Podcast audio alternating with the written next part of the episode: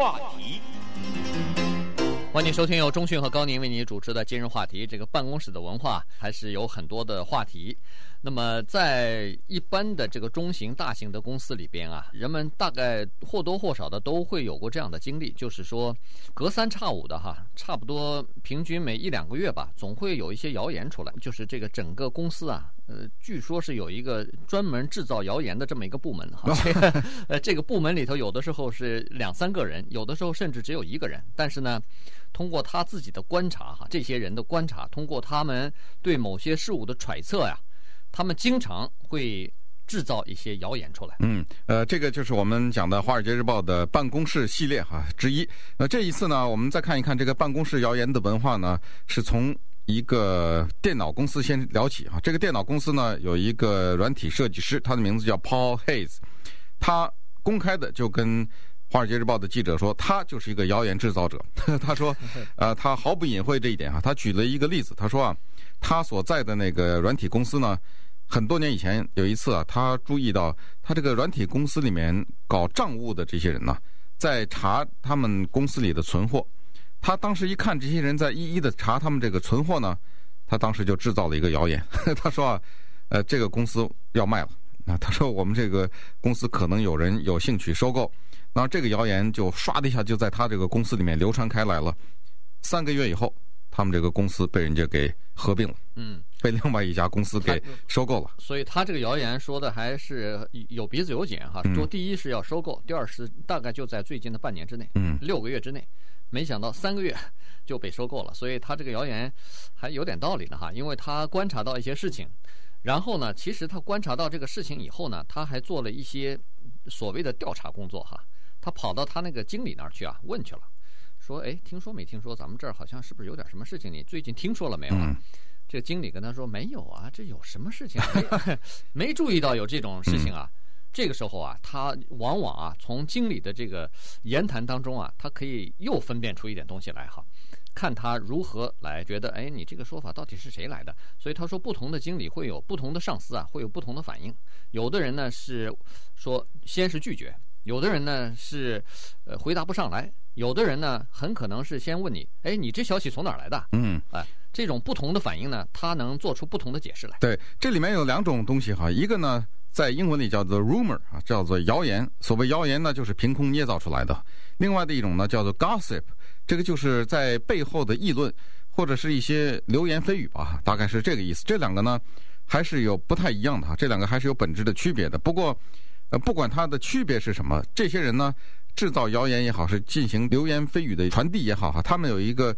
共同的特色就是这些人呢，都是拿着薪水的员工，而且他们呢在基层啊发动了一个草根运动哈。这些人谣言往往从很多的时候是从基层开始，所谓从最底层开始，因为他搞不清楚状况，他只好去猜测嘛。他一猜测呢，这谣言就被给他有的时候添油加醋就给制造出来了哈。有的时候呢是领导层啊管理阶层呢他们。使得下面的人员给下面一个制造谣言的机会，所以这个里面就是说，比如说刚才说的这个 Paul Hayes 电脑公司这个人就说了哈，他说啊，我们这个软体公司的员工啊，大家有一个很奇怪的理念，就是认为凡是谣言都有可能是真的，而且多数的时候证明还就是真的，所以这个这个很奇怪哈，但是这里头呢。呃，经理层啊是有不可推卸的责任的哈，有很多谣言啊，实际上是由于经理之间和员工之间的沟通不当，所以造成的。那么有的时候呢，甚至可以这么说，就是说经理呃放出一些话来，但是呢他又不相信员工，所以又没有把整个的事情说清楚，所以呢告诉他一个大概的轮廓，然后具体的事实和细节呢又没讲清楚，因为他怕他泄露出去啊，于是呢。员工只好自己在那儿玩那个填字游戏了哈。你缺这个环节，他给你想一个东西填上去；你缺那个环节呢，他给你想一个填上去。直到他认为整个的这个谣言啊，整个的这个事情他已经给你琢磨透了以后呢。这个谣言就出来了。嗯，在费城有一个非常著名的大学，叫做 Temple University。这个大学里有一个心理学家，当然现在他可能已经退休了。以前在这个大学里做过心理学家，他的名字叫 Ralph Rosnow 啊。这个人呢，在一九六九年的时候啊，当他听到这样一个谣言的时候，他再也忍不住了，他开始对谣言进行研究，而且后来写了这个领域里面的一个非常有名的一本书。一九六九年的时候，他听到了一个什么谣言呢？他听到那个 Beatles 英国那个披头四啊乐队里面一个吉他手叫做 Paul McCartney，同时也是唱歌的哈。他听说他被人杀了以后，头给切下来。他听了，他听了这么一个谣言。那当然，Paul McCartney 今天还活跃着，又结婚了，又是什么的哈。关于他的消息还很多，活得好好的人家。一九六九年时候就说他头已经被人家割下来了。于是呢，他这个愤怒之下呀，这个教授呢，他大概比较喜欢这个 Beatles，他就进行了谣言方面的研究，对谣言呐，对流言蜚语这方面，呃，进行了广泛的研究。他就得出来的一些结论啊，他说啊。为什么会有谣言产生呢？就是说，这个谣言的产生啊，它有一个基本的土壤和两个条件。第一，就是人在高度焦虑的时候容易制造谣言；呃，第二呢，就是当人们对未来有很多不确定的时候，他制造谣言。对，这就是他说两个最基本的要素哈。有了这两个要素以后呢，几乎任何地方都可能出现谣言。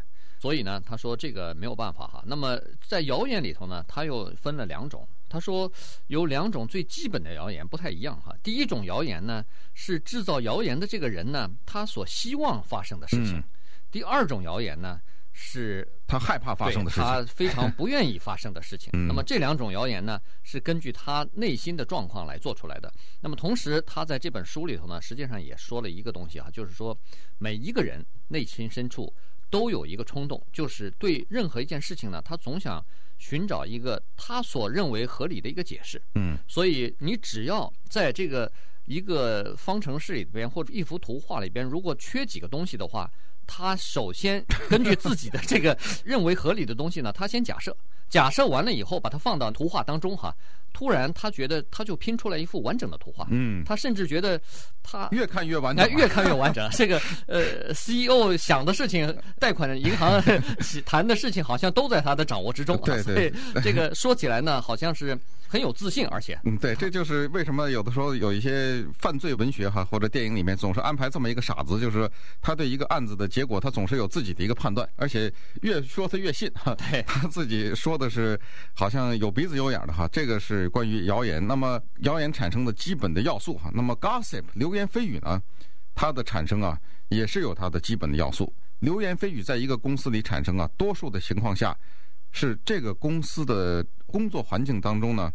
有着高度的竞争，这个里面如果有几个人物哈之间呢有激烈的竞争的话，有的时候这个流言蜚语，他为了起到将对方打倒的这个目的啊，他就制造出来了。对，这个跟谣言有的时候也有点像。流言蜚语呢，有的时候它是捕风捉影，它多多少少可能有一点根据，但是呢，他把它放大，然后制造一些对跟他竞争的那个人不利的一些东西。对，这里头这里头还是有点区别。这个所谓的谣言呢，它是有一些假设，嗯、而且它会散播开来。对，但是这个刚才所说 gossip 啊，就是背后议论人呢，他主要呢有很多东西，他是把它当成事实来说的。嗯。而且呢，这个是主要是针对个人的，所以呢，它主要的目的就是重伤对手，让自己受益。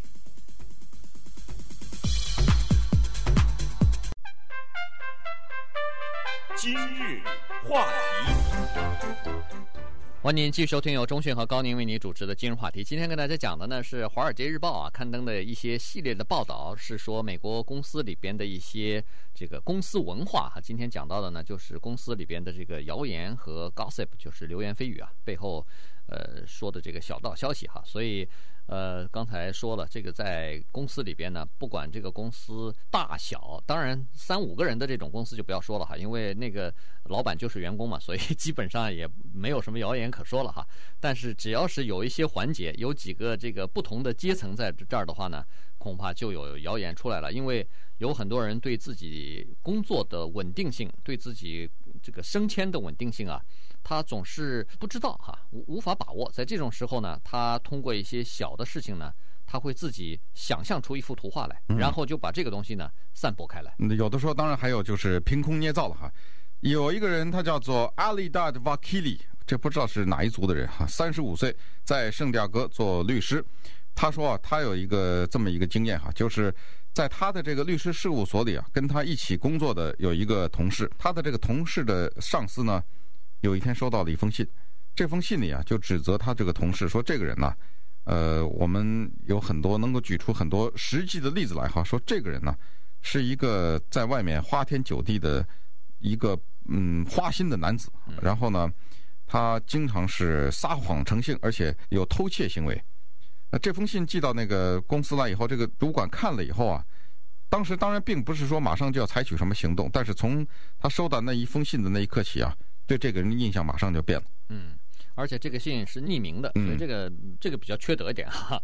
呃，你就没有给另外的一个人任何解释的机会。他说，从他的老板收到这封信以后，他突然觉得这个老板啊，看他那个朋友。好像是看一个罪犯一样，就变成这个样子了。那这个就说明他起到作用了嘛？哈。那么当然，这个谣言的作用呢，其实比人们想象的要大。它有很多管理层，有很多公司的这个主管啊，他常常低估了这个谣言的作用了哈。这个这里边呢。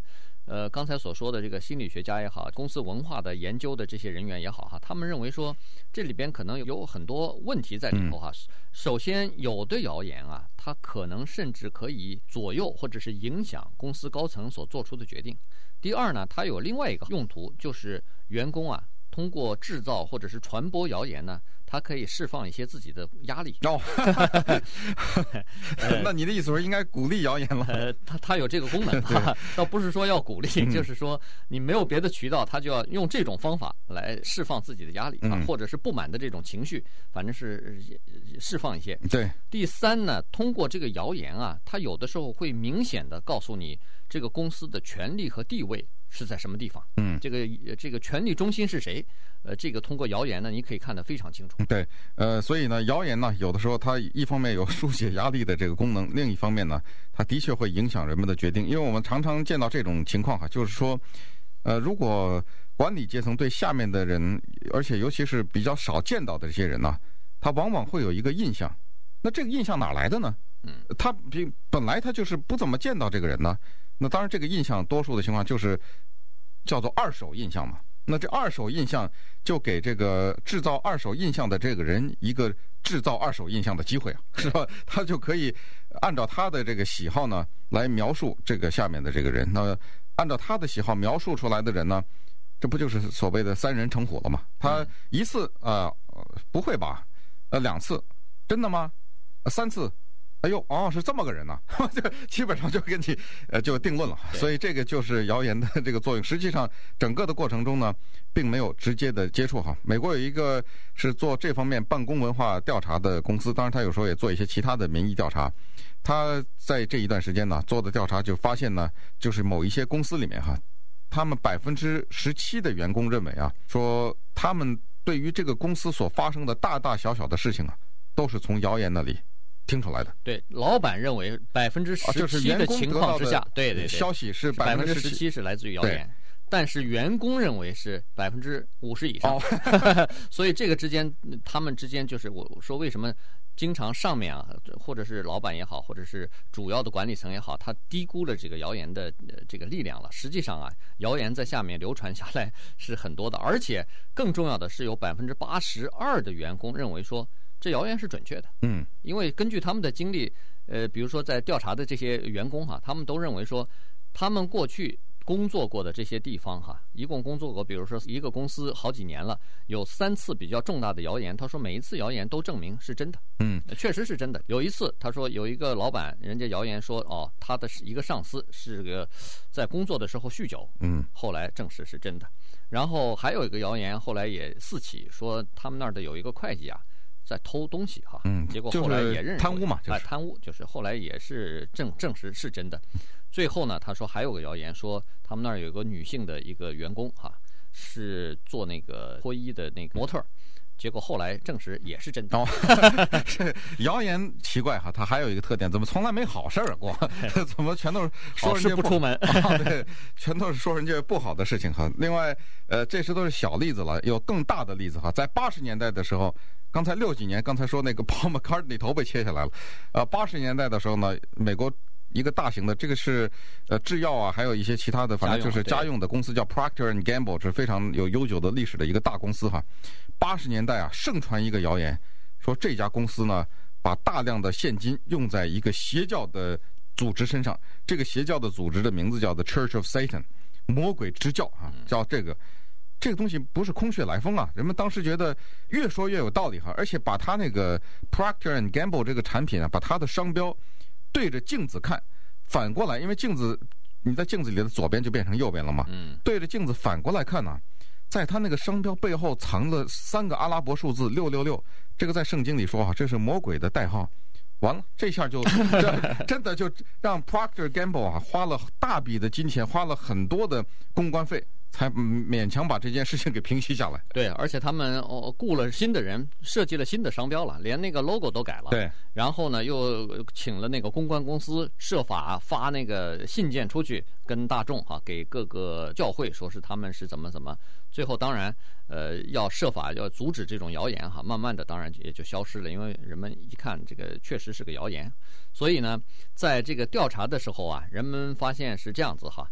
呃，有很多大的公司往往会成为谣言的一个对象，攻击的对象哈。越大的公司越有可能，比如说微软公司，多次被谣言所这个说到哈。嗯。说首先他说他对西雅图的这个整个的经营环境不满，要搬到加拿大的温哥华去了。嗯。这是谣言。后来呢，呃，又说哦，这个微软公司要准备把那个梵蒂冈买下来，这又是一个谣言哈。最后呢，他又说哦。